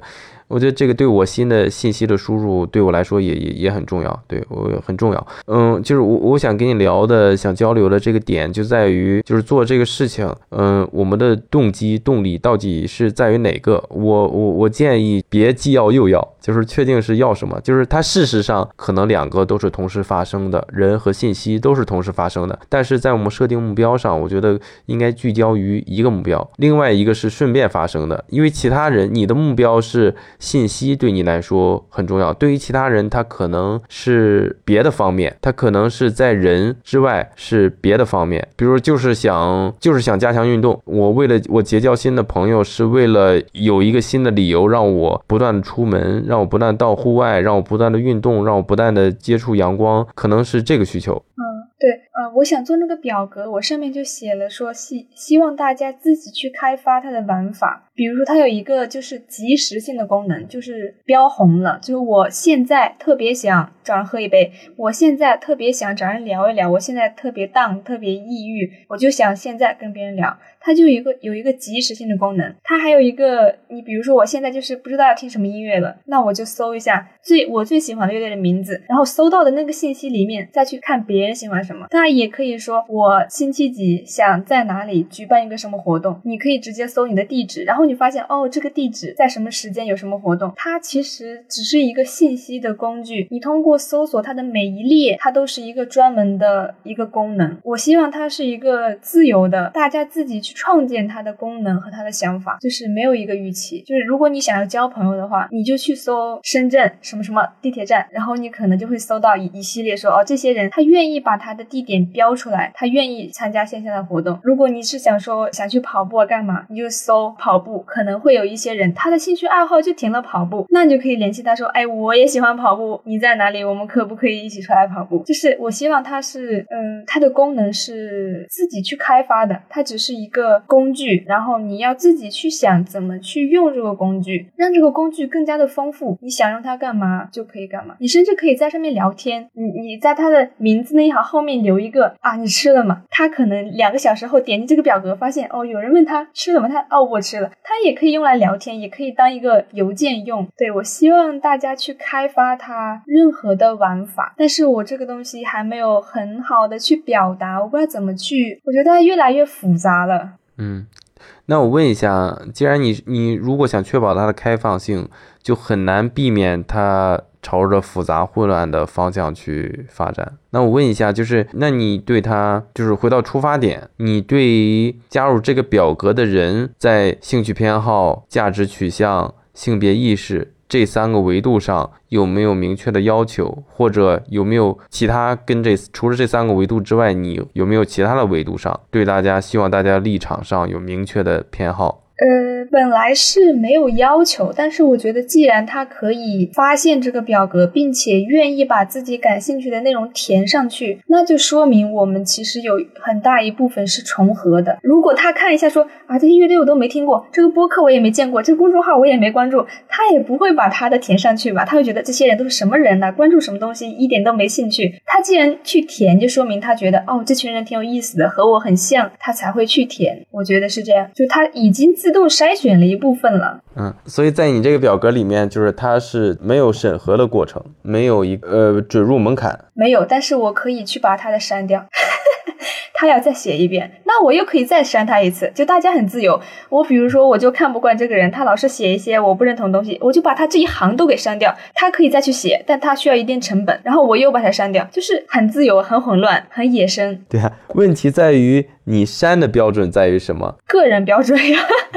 我觉得你不事先把这个规则讲清楚的话，大家写了被删了，或者写了就留下来了，我觉得对大家来说这个随机性就很高啊，就就会觉得你在里面就太霸道了。你这个想删我就删，我想留我就。别人也可以删，我是想制造一个绝对绝对的自由，好像说出来有点太绝对，就是呃相对的自由，就是对别人看到了，他可能也也可以去把它删掉。就是哎，我觉得这个人和我们这个社区格格不入，把它删掉。然后那个人觉得我就是想融。融入你们，我要再填回去，那你就再填回来呀。有人还觉得要把它删掉，那再删掉，那觉得我就是不服，就是要填回来，那你就再再填回来呀，就是很自由。嗯，你这是混混乱的自由，打架。嗯，这个事情继续下去的话，我觉得真正的发生的问题，可能是在在混乱之前，可能是这个事情没发展起来，可能是填表的人很少。这个事情就是没有形成影响力。因为什么呢？因为你所列举的那些需求，大家约着一起跑步啊，在哪个地铁站见面呢？或者去发现有共同的喜欢的乐队、共同喜欢的播客，然后形成了进一步交流。嗯，我是觉得在你描述的这些需求里面，产生这种需求人，他可能都有更好的实现的路径，他不一定要去通过打开你你这个在线表格去实现。比如我想找一个喜欢共同播客或者共同音乐人作品的的一个人，那我可能是打开。的是这个作者的他的作品的评论区，我可能是看谁的留言，他的想法，他的是非判断，他的兴趣偏好跟我是相近的，我可以直接去加他好友私信，这个效率可能是反而是更高的。其他维度上也是，我想约人出去跑步或者怎样，就是大家在产生某一个需求的话，他第一时间以及他的习惯上、行为习惯上，他未必会把这个表格作为第一选择。如果是这种情况下，大家对他期待是不明确的，需求它又不是。第一响应的那这个表格，它可能出现的情况是很难发展起来。这个像我现在做的一样，一年下来才二十三个人报名。哦，我知道你说的那个意思。比如说我网易云不是有一个功能是音乐交友嘛？它是根据你们的音乐风格来匹配的。那我发现其实和我听一样音乐风格的人，他思考的问题可能和我不一样，价值观可能不一样。这个东西让我有点失望。刚开始我可热情了，在那个上面，但后面。我发现和你音乐品味一样的人，别的东西可能是不一样的。你不能对这个事情抱太高的期望，尤其是现在月下之后，就是有些乐队火起来了，大家可能都喜欢嘛。就这个东西的筛选的有效性变弱了。就某一个播客喜欢他的人，但是你们的音乐风格可能又不一样，就是你们重合的没那么多。我是想要我们有一定程度的重合，又有一定程度的不重合，然后我通过那个一定程度的重合去拓展我内部不重合的东西。那如果我们重合的地方很少的话，那我就没有多大兴趣说再去拓展他那部分嗯和我不重合的了。那可能是我自己内心会有一个比例吧，比如说他喜欢这个博客，也喜欢这个博客，也喜欢这个博客，也喜欢这种音乐风格，太好了。那我去看看他还喜欢别的什么东西。那我就发现这个人只听我们的播客只有一个重合的，那别的我比如说我去那个表格搜了他的，通过某个关键词搜到了嘛，然后发现我们关键词重合的挺少那我就不是很想去拓展别的。那如果我们重合的蛮多的，我就挺想知道，哎，我们蛮多重合里面有哪些没重合呢？那我想去拓展一下。对，就是这个可能你说的那个播客的评论区去找，它只是一个点；然后网易云的音乐交友里面去找，它也只是一个点。我是希望它点多一点，那些锚点多一点的话，它的精准度会更高。就这个人大概率是朋友，可以聊得来。然后我想知道他还感兴趣什么东西。对，我也认为是更需要更多维度上的重合，然后大家写那个成为朋友的概率更大一些。嗯，我觉得它背后的东西其实是不在于大家在消费的内容的形态上的重合，而在于它背后那个东西。所以我还是觉得背后那个东西其实就是我现在能够找到的三个维度，就是价值偏好、兴趣倾向、性别意识。我觉得是它背后是这三个东西。所以这三个东西里面，我觉得能够形成比较好倾向的，其实还是播客。就是长期收听的播客，因为播客是长时间的持续的语言的表达，就是无论播客不同的播客节目，不同的主播，嗯，无论他愿意还是不愿意，长期的表达之后，大家都无法去掩饰自己在这个三个维度上的表现。如果一个听众他会长期的听这个播客的话，他很大程度上在这个三个维度上跟这个主播都是重合的。我会基于这个方式去判断。然后像你说的音乐倾向，这个很早之前我开玩笑我说交女朋友我。一定要去找那音乐品味相近的人，当然后来也没有完全按照这个标准啊。以前我会开玩笑，我会觉得这是还蛮重要的一个事情。但像你说的，像这个综艺节目带火了一些音乐类型之后，大家跟赶时髦似的，这个一拥而上的去把它作为一一个新兴的一个消费方式、自我标榜的一个标签，确实是带来了很大的一些混乱。就饭圈文化这个突然进来这个摇滚乐，这里面也也很奇怪。而且音乐它本身它音乐的表意不是像播客那么明确。它还是有有一点跟诗接近的这种这种，就是它是模糊的，有些东西是隐喻。对，一个是审美的，一个是观点的。我觉得观点很重要，审美也很重要。对，是的，审美也很重要。呃，像你说的，我觉得对，是需要交叉的东西的去判断。就是实现方式上，你如果愿意去参与这个事情，我觉得现在就完全可以，咱们现在就可以分叉为两个节点，就是你现在就完全可以加入进来，你也可以去建立自己的播客，然后过程当中一些技术问题怎么去解决，就是咱们都。都可以去交流。然后我觉得我这边的方式可能就是我是早期我是肯定是相对封闭的，然后表格也是内部分享的，要钱的内容也是相对固定的。那我这边可以是一个封闭社区，你的方式可以做一个开放社区，你的表格是共享的，是所有人都公开可见的，然后表格的项目也是大家可以增增加，然后减去的，加入甚至也是可以没有门槛的，你只要想去填，你就可以去填。至于后续的要不要邀请报名名者一起去录制播客，要不要你去主动的去发起一些线上线下的活动，我觉得你那边都是完全可以有你一个标准，我觉得咱们都可以，就是现在就可以进行分叉，现在就就可以去试验一下。而且如果你作为一个节点，你作为一个发起者的话，因为你的需求无论是结识人还是获得一些更好的信息，你会发现你作为发起者，你肯定会比一个报名者，比一个玩家，呃，获得是更多的。我建议你可以尝试一下，如果你的时间精力允许的话。我目前也是困在了怎么拓展人群的问题上，我不想把它分，我不想把它分享在有一些群，虽然有一些群就是大家聊些诗歌呀、音乐啥的，但是我仍然不是很想把它丢进去。嗯，所以就是早期的速度和质量，就是报名者的增长的速度和这个人群的大家的匹配度、大家的各个维度上的重叠度，这两个东西它是肯定是不能兼得的。为了早期你控制这个玩家通讯录，大家家的相互的重叠度比较高的话，你肯定就要牺牲速度，因为你要有一个拣选的这个筛选的过程、判断的过程，然后大家相互熟识、熟悉的过程。如果想去快速的增长的话，那就是就会影响到这个玩家之间的重叠度和熟悉程度，它可能就跟豆瓣小组可能区别就不是很大了。大家相对松散的一个主题，但是事事实上，大家的各个维度上的价值判断可能都是千差万别的。我也不知道怎么要拓展这些用户，就是你说那些，就是有一些人他进来要筛选嘛。我其实虽然是说不设立任何筛选的机制，但是我也很害怕他最终。是一个完全不可控的形态，所以在一开始上，它现在是停滞了。我觉得可以再考虑一下，你要不要现在就成为一个节点？要不要现在就也做自己的播客，然后也把持续的去有自己的方式，持续的把这个你的那个表格去发出去？我觉得就是可以再考虑一下，然后确定下来，就是完全可以去先去尝试一段时间，先去看一下反馈是什么样的。嗯，你说的成为一个节点的方式，就是通过博客。我建议是通过播客吧，但是你完全可以选择你的方式。我觉得要要有一个根据地，就是这个根据地也可以是一个 B 站，也可以是一个公众号，也可以是一个微博。就你要有一个能够汇集大家，能够找到你的一个地，一个根据地，同时要有一个你能发声的根据地。就是你既然对这个事情就是有兴趣，完全可以继续下去，找到自己继续下去的办法。我觉得根据地的作用就是一方面是有大家汇集的地方，另。一方面，它也是推动你去持续的更新，然后持续的思考，持续的交流。哎，我刚才在想，格格不入，我的 logo 就搞个九宫格，这不是很像像素吗？就是有一点联系哦。对啊，很好，你这个名字也蛮好的，格格不入，起码是暗示大家这个是跟社交是有关系的。然后我觉得你可以给自己设置一个时间节点，然后想一下这个事情，然后到时候给自己一个确定的一个回答。哎，你现在可以确定一个时间节点吗？下周。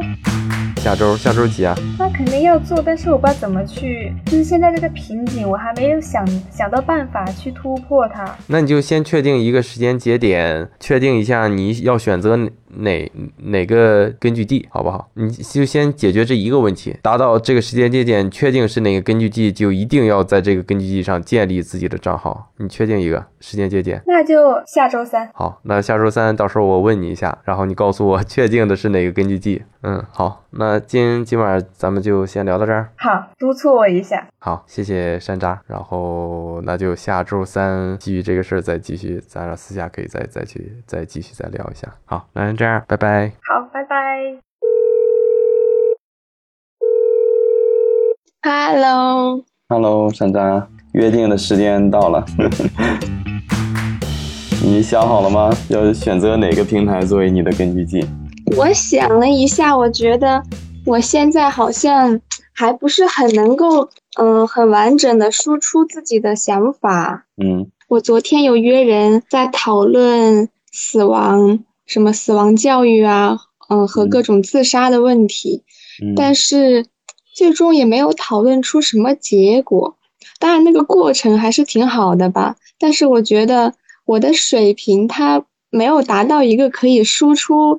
观点的的程度，所以我觉得我现在做这个事情，我不不能给自己一个很好的出发点，说服我自己去做这件事情。我想我的目的可能是找到一些可以一起讨论的伙伴，而不是说要去输出什么。输出观点这个事情不是我真正想干的事情，就是我我其实更需要的是吸收别人的观点，然后和大家观点之间的碰撞吧。可能是这样，对。嗯，那昨天你们这个讨论，你觉得怎么样？你满意吗？嗯，我我如果可以打分的话，嗯，我可以给他七十分。嗯，对方是之前你说的吉他手吗？不是，是我在一个群，那个群就是大家会讨论诗歌啊、书啊什么的一个群。呃，有一个人他好像是说他有个朋友自杀了，然后大家就开始讨论这种问题。但是我不想让他，我想严肃的讨论嘛，然后我就照我就问说有没有人想要周呃某个时间大家一起腾讯会议就是这样子用语音聊天的方式严肃的去讨论这个问题，就是有一个固定的时间，大家因为那个群里我感觉就不是很严肃的讨论嘛，嗯，然后就有三个人，嗯，继续说，嗯。然后我们就昨天讨论了一下，没没有什么结论，就是大家更多的是分享一下自己的感受吧。嗯嗯，是三个人就线上会议的方式。对，我也录了，但是我没决定要不要去剪它。嗯，那之前你你有做准备吗？就是聊这个话题，有做类似于咱们上个周录大呃录播课那样做一个大纲之类的准备吗？我在提前半个小时的时候列了我的提纲，我觉得我的提纲写的可好了。但是我想了一想吧，他们对这个，因为这个课题比较大嘛，可能每个人都有自己的一个提纲。然后我觉得，如果我把我的提纲发给他们，然后即便他们。不愿意按照我的去讲，也会干扰到他们本身的那个逻辑，嗯，所以我就没有发给他们。我我提前一开始我就和他们说了这件事情，说你们是觉得有一个提纲好，还有还是没有的好。然后那两个人都是都觉得没有的好，但是我觉得他们自己内心也没有一个提纲，他们真的是随便的在讨论。但我本来是有个提纲的，呃，但是那个话题也没有按照我的那个提纲的顺序去讨论，但是我可以把他们说的东西去填充到我的那个提纲里面，所以不至于让这个讨论显得过于的零散。嗯，就是说你你聊的过程当中，你觉得那个提纲还是发挥了一点这个提示的作用？呃，对对对，对我来说是的，因为他们也看不到我的提纲，他们他们可能就是。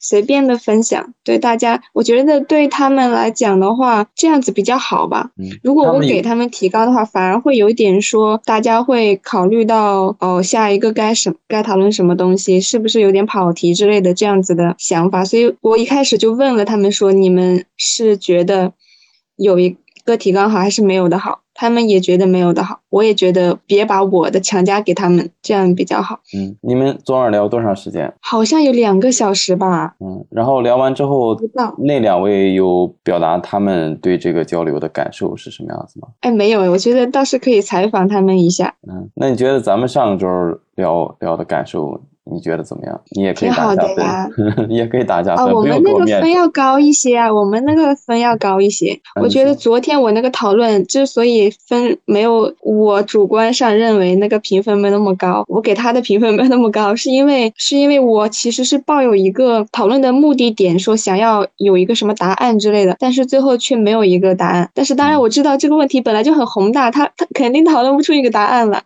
嗯，对，所以我就感觉，嗯，这样的话就是大家分享一下各自的观点。其实，嗯，收获的话就只收获到别人的感受，没有收获到，嗯，我一开始想要想要探讨的一些问题。嗯，不过我觉得那种话题肯定几个人讨论也收获不到我想要的那种东西。嗯，对。对，我觉得像死亡这种问题本身，咱们的。传统里面对死亡的讨论，包括死亡教育，本来就是缺失的。我觉得哪怕讨论不出来什么样的结论，就去关注它，去谈论它，本身就是有意义的。嗯，是这样。我这个周一直在剪咱们上周录播课的音频内容，然后剪的过程当中，我觉得你的表达能力比我要好。我觉得我我觉得你的表达能力比我要好，而且你的声音比我声音也好听，然后也没有像我那么多的口癖。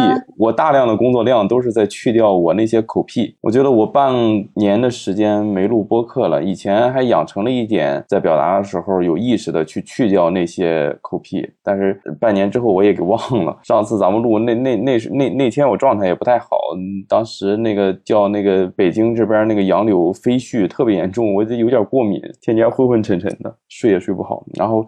剪辑的过程当中，我觉得你你口头表达能力是很好的，而且之前我看你填的那个表格，你你也说你有计划想去做博客，不是吗？嗯，呃，那那个计划不是那种说提上日程的计划，是觉得我未来要做这件事情，但是不是说对呀？但是这种这种这种是什么时候才能落实啊？我这要做就做。我我觉得我觉得我我可能比较适合做那种，就是呃，可能采访一个人，他比我要。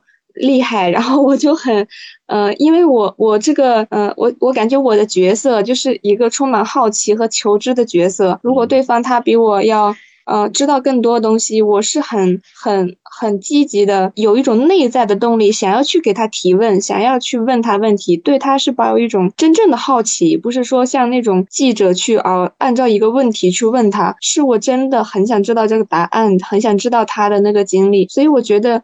嗯，我比较喜欢和别人聊天，可能是不是他不是出于一种我个人的表达欲，而是出于我想要去嗯了解到对方嗯的东西。嗯，首先啊，就是我觉得每个人都是有自己专长的地方的。我觉得，嗯，他可能在他擅长的领域，他一直长时间付出的那些领域，是他更强一些。但我觉得这个也也，咱们自己也有也会有自己擅长的领域嘛。我觉得，再一个就是，再一个就是交流，他肯定还是。还是最好的状态，还是平等对话，就是不要因为觉得对方在某一个领域比咱们更厉害，就是完全变成一个你问我答，然后单方面吸收的一个状态。我觉得还是平等交流可能是最好的。你，我觉得你现在是不是对播客这个事情对他的期待或者期许、自我要求有一点过高了？我觉得就像就可以像咱们上周录播课，以及像昨天晚上你们讨论关于死亡的话题那种形式，就是目的并不一定是一定要讨论出什么样的结论，或者过程当中一定要去获得什么样新的见解、新的思想、新的知识。我觉得就是就是可以播客就是可以当成一个跟朋友或者跟新结识的人进行一个深度对话的一个方式。我觉得大纲的作用还是挺挺重要的。你像咱们上周聊的时候，其实也没有完全按照那个大大。刚去聊，但是过程当中，它也起到了很好的一些提示作用，把之前计划去展开那话题，嗯，随时都可以让咱们更有逻辑的进行下去，然后一点点的深探。再一个就是剪辑的时候，它也可以作为一个参考。嗯，反正我这个周反复来听、反复剪的过程当中，我觉得还聊的还蛮好的，就起码我自己是满意的。嗯。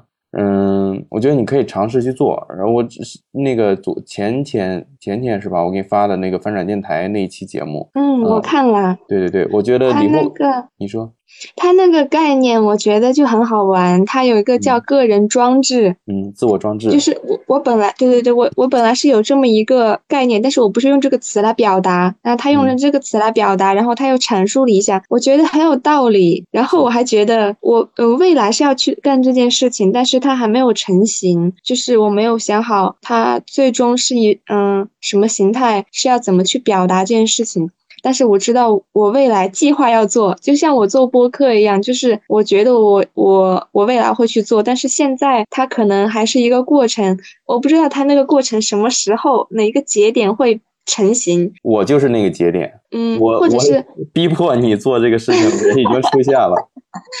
嗯，我很喜欢这样的角色，因为我向来就是那种执行力比较差的人，我很喜欢别人这样督促我。我我我给你我给你转发那一期翻转电台一期节目，他好像好像也也有也有讲讲到怎么去开始一件事情，其实就是从最小最小可行性方案开始去做。就是一开始不用自我要求、自我期待特别高。我觉得像咱们上周、上周那个作为你的播客的第一期节目就可以啊。然后昨天你们聊的那个话题，我觉得要可以的话，也录制的话，也可以尝试做一下剪辑发出来。然后过程当中，在就是在在不断的去调整，不断的提提升。无论说对话的方式，还是技术方面的一些手段，技术方面怎么录播客、剪播客啊，这些就是嗯，我可以发你一个攻略。然后嗯。嗯，你你看了那个之后，你再有一些具体的问题，技术方面的，你都可以随时都可以问我。我我觉得就可以先搞起来。然后关于这个把播客作为自己的一个自我装置，我觉得自我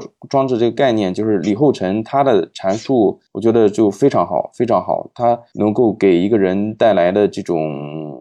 支撑给一个人，就是通过对话的方式，不断的去，无论是自我建构也好，还是去跟其他人去建立新的连接、深度的连接，这都是非常好的一个工具。就是不用，咱们不用把这个播客当成一个目的，就不用期待把播客做得多么好，多少订阅量，就是就是它是工具。然后，嗯，就是自我认知、自我建构和发生、建立更多的深度连接的关系。这个这两个才是目的。然后李厚辰也说，他在翻转电台里面，他鼓吹的两个东西，就是他他倡导了两个东西，就是亲密关系和自我装置。我觉得这这个我也高度认同这个。我觉得就可以把播客作为咱们去进行就是新的更好的关系的建立和自我建构的这个两个目的的。嗯，一个工具吧，我觉得可以，可以，可以先做起来。因为这个事情，当时之前我给你发微信，我也说，就是如果咱咱现在在写文章、写公众号的话，因为公众号现在这个太饱和了，而且大家文字的阅读它互动性比较差。你要长时间没有正反馈的话，可能做一个事情很快就气馁了。然后，但是做视频的话，前期的工作量、后期的剪辑就太大了。不适合做业余的时间一个事情，而播客它恰好它是适中的。工作量大吗？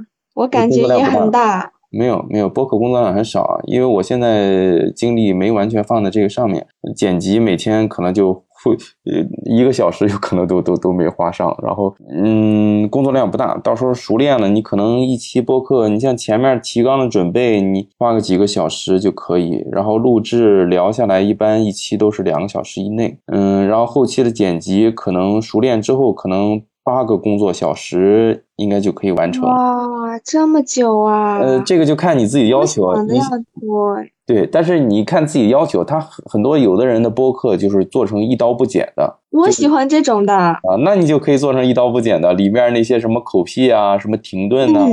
那些重复的对，我喜欢这样的，那都可以保留，也也有很多这种播客，那你也可以用这种方式嘛，因为这个播客毕竟还是首先是对自己的一个交代，然后以后持续做下做下来之后，时间也允许，然后也更熟练之后，你可以再把它剪得更精细一点，这样可能对于你的订阅者听起来可能更友好一些。呃，我觉得我觉得可以可以先搞起来，搞起来再再调整，你这等着什么节点，未来再去做。好，那我决定了。好，搞。我其实之前你网易云就有一个播客，我在大三的时候和我隔壁一个你念书的那个，那个是你念书的不是吗？啊，为什么你会听到？因为你你给我留言了，还是你订阅我在网易云的播客了？我一看看到你账号，然后去听你们的乐队的歌嘛，然后就你的主页都看到了。你知道我的网易云账号了？对啊，可以吗？我的天 呐！那是我的日记本来的。嗯，呃，我有浏览了，那个没没没有关系，那本来也是你这公开发布的嘛。对，但是我就觉得那种感觉很刺激啊！我的日记放在那里，但是一般人不会看到，我就觉得，对啊，一般人不会看到，然后偶尔有个人看到，就我需要去面对这种事情。嗯，没有关系了，没有关系了。我觉得就是你，你用播客用这种长篇的对话，就是可以把你关注那些东西，可以更系统的表达出来，而且通过前期的提纲，跟你想邀请的人进行，就是前期也可以像咱们一样进行预先先进行一个预聊，然后简单的进行一些沟通，把大家前期需要去确定的话题的内容先嗯沟通一下，我觉得就可以把你想。关注一些领域可以探得更深，就是哪怕替代的方案，你去看纪录片也好，读书也好，通过其他的方式去，嗯，看你想去关注的那个话题，它跟对话还是不太一样的。对话它可能会及时性的去激发一些自己和对方一些一些在碰撞过程当中两个人互相激发的这种思考，它跟独自的书写呀那些还是独自的书写、独自的阅读还是不太一样的。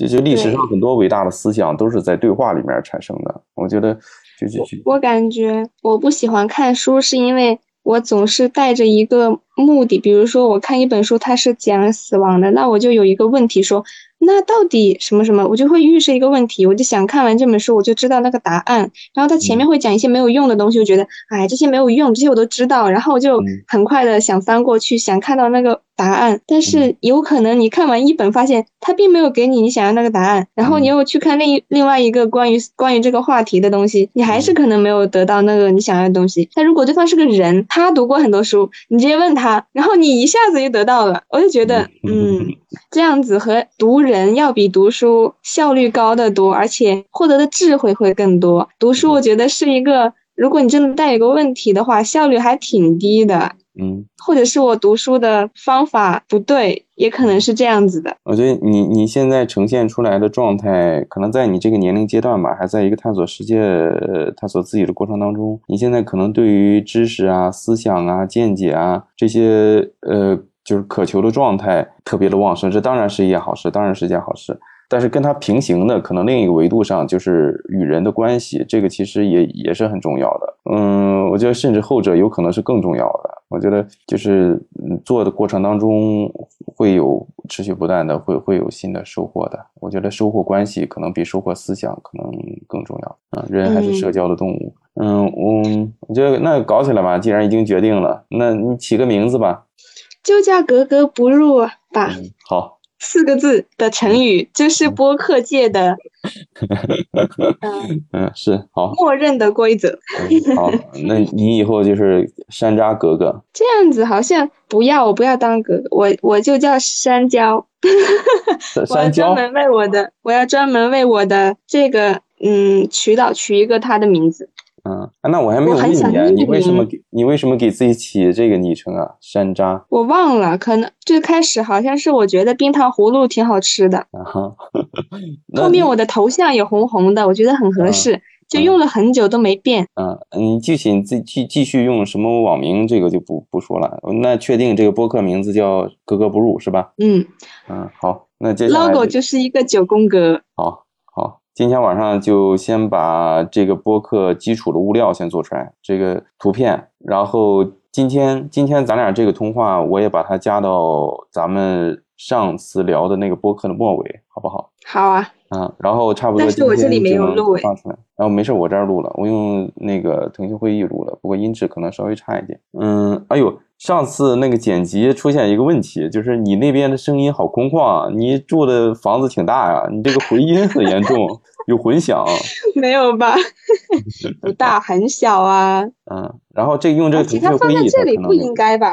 嗯，就是你可能墙壁什么可能比较空，可能那个呃，这个后面录播课这些技术方面的问题，这个可以。继续再再再再给你细细细聊，就是音质方面。搬到衣柜里录。嗯，倒倒倒倒也不至于。嗯，行，那就你先把基础物料先确定下来。今天我我我加加班，我看能不能把咱这个音频再加进去进去，然后今天就把这音频导出来。然后通过云盘发给你，然后嗯，封面你设计好，名字已经确定了，然后你可以再写简短的写一段文字介绍你这个播客的定位，你对他的想法就是对。封面不是也有了吗？啊，封面封面封面有了呀，就是一个文字介绍，就是陌生人第一次看到你这个播客的人，嗯，你想让他怎么介绍你这个播客是什么，然后让大家对你的这个播客的内容有一个期许。有提供一个确定感，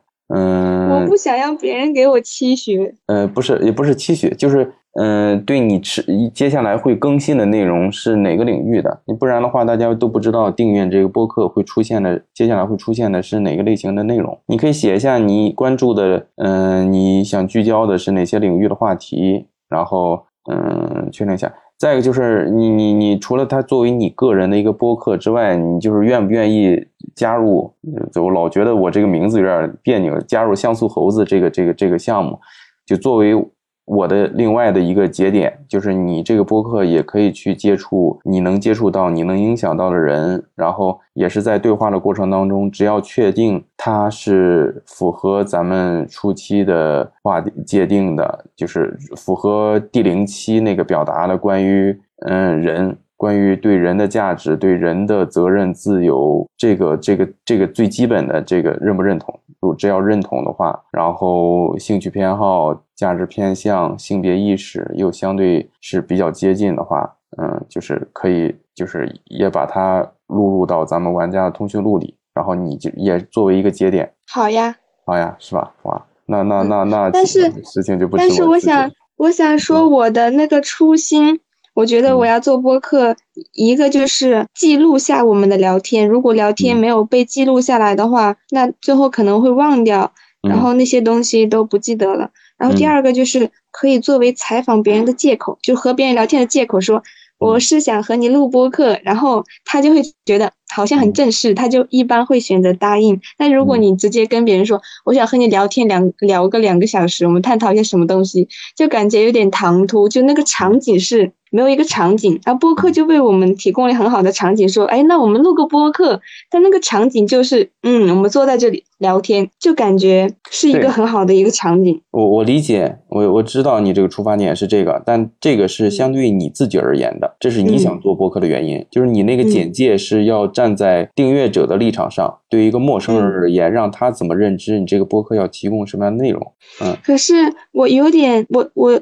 我这样子的，嗯，作为一个聊天的记录和采访别人的一个场景的话，我其实不希望太多人去订阅，就是我觉得他可能给别人提供不了什么，嗯嗯，提供不了什么好的，呃，有价值的、高效的内容。嗯，我觉得还是你还是对这个内容的内容的价值、信息的价值还是看得太重了。一方面你太渴求自己去获得这个，另一方面你又太担心自己给别人提供的这个品质是不是够的，那就不用太关注这个。播客它本身就是一个陪伴性的，你像你也之前你也说了，你都是上班的时候作为陪伴音去听，大家没有期待从这里面去获得什么知识，这又不是什么付费课程什么的，就大家还是作为陪伴音，更多人愿意去持续的去订阅一个播客去听它，还是作为。就就是对这个主播对他的。亲切感、信任感，嗯，我觉得还是这个是更重要的。我觉得你就是不用。那我可以在简介直接就告诉别人，嗯，我就是这样一个粗糙的、粗制滥造的这样一个初期的一个东西。嗯，那这么说吧，你你期不期待发展到后来？你期不期待有更多的人去来订阅你的节目？期不期待大家在你的节目下面去，嗯，去留言、去跟你互动、去基于你谈话的内容进一步的在留言区跟你去。去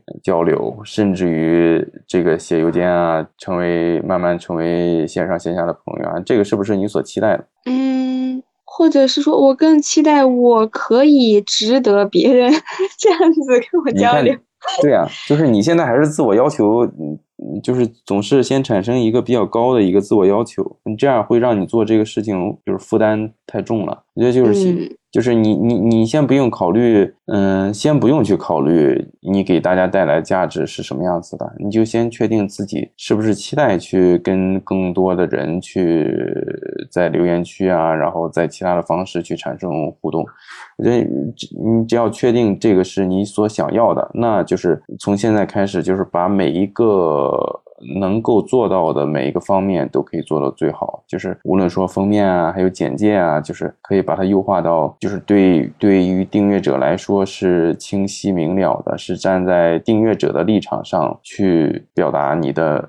去书写你的描述是什么啊？我觉得现在就跟你聊的就是想解决你这个播客简介的问题，它可能就是一二百字，然后甚至可以字数可以更少，就是像第一次看到你这个播客的人，告诉大家你会提供的内容是哪种类型的。你就先考虑哪种类型，而不用去考虑它的品质的高低啊！不用，现在不用给我回答。我觉得你可以那个什么，今晚你可以写写一下，也不用非得今晚写出来。我觉得也也不用着急啊。我那我今天我也不一定非得剪出来，就不用着急啊。可能这个周之内吧，把这个事情做做做起来。嗯，我觉得也可以把咱们这期播客就作为你播客的第一期。嗯，好吧。好。嗯，决定了是吧？好。那我的那我的日记本岂不是要暴露了？你可以改你。现在刚才念到你的名字了，要不然我就把这个你的名字消。但是你名字你名字山楂这个名字肯定要要要要念到的，然后要不然就改个网易云就改个赶紧改一个名字。我网易云不是山楂，我网易云不是这个哦那别人名字。那别人那是我的搜不到你。播客，那别人听了我的播客，他就可以看这个主播，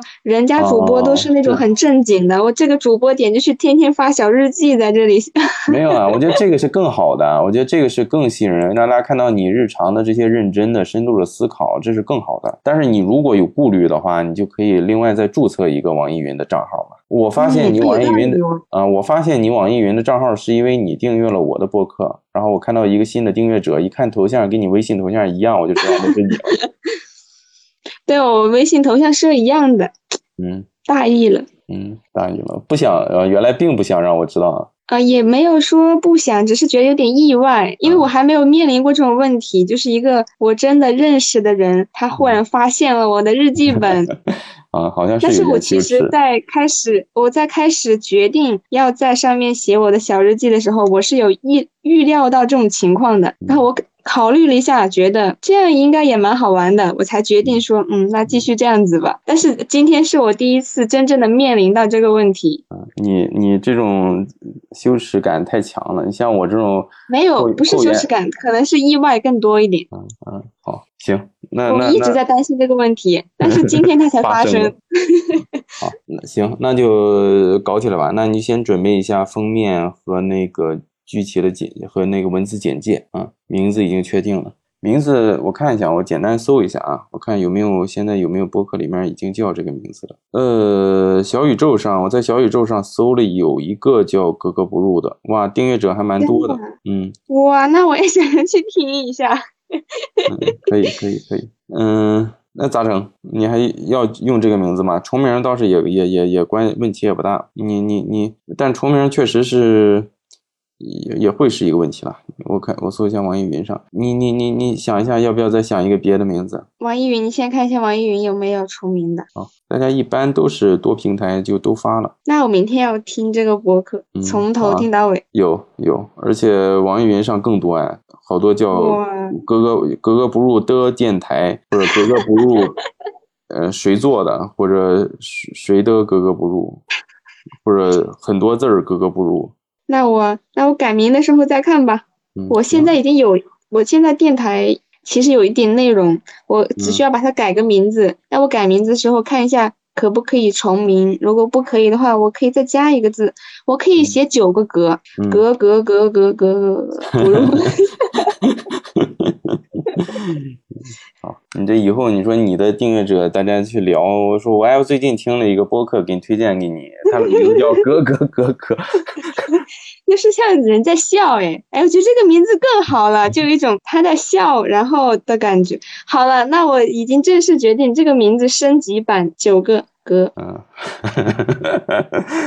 你那你干脆还是格格不入，就咯咯笑的格呗啊，这种谐音我不喜欢可以这种谐，那我不不不要不要我觉得不要破坏汉语本身的这种谐音，就显得也很很那就九个格就好了，我还蛮喜欢这个的。就是他，你看他如果讲给别人听说那个电台名字叫 咯咯咯咯咯咯咯不入，他即便不笑的话，他讲完九个也会笑啊，很好，就是给别人带来了笑容。好好格格格格格不入，Yes，嗯，行行，那那就是这么定了，行行，那其他方面还有什么想交流了吗？今晚那我要去画 logo 了。嗯好，那今晚就先这样，好，开始干事。嗯好，哎，那咱这期播客的话，可以用你们乐队的作品作为前面或者后面主题曲吗？嗯，可以呀、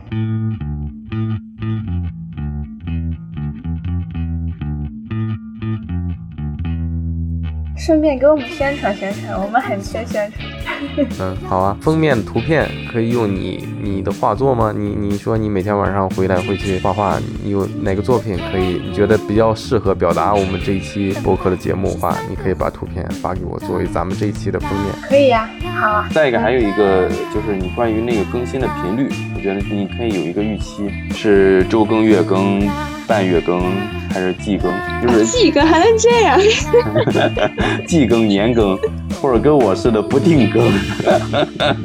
我就太没有自我要求。我还有一个更大的问题是我的聊天对象的问题。嗯哎，哎，所以说有这个场景，我其实可以和我周围的人去探讨一个严肃话题。对呀，就是我认识的人，我本来不可能跟他探讨一个严肃话题，但是现在我就可以很正经的邀请他来聊严肃话题，因为我们要录播客。对呀，然后他可能就会答应。是，就是嘛，多好的事情啊！这样我我我我我接下来我先那个给你分享一个呃文档，是播客先生他们。出发布的一个做播客的一个攻略，然后之前我第一期播客里面也也也也也在小宇宙的评论区我也放了那个下载链接，然后播客先生我咨询了一下，他也愿意把这个东西大家公开的分享，我就想把这个攻略先发给你。他们也是个播客吗？嗯嗯，他也有自己的播客，但他这个他是一个关于播客的，嗯，可以认为是关于播客的一个媒体吧，关于播客的一个自媒体啊，聊一些关。于播客的事情啊，一些包括播客整个这个这个这个这个领域的一些新的一些动态，它有自己的公众好，嗯嗯，这样我先把这个发给你，他你可以浏浏览一下，先去把或者这些里面你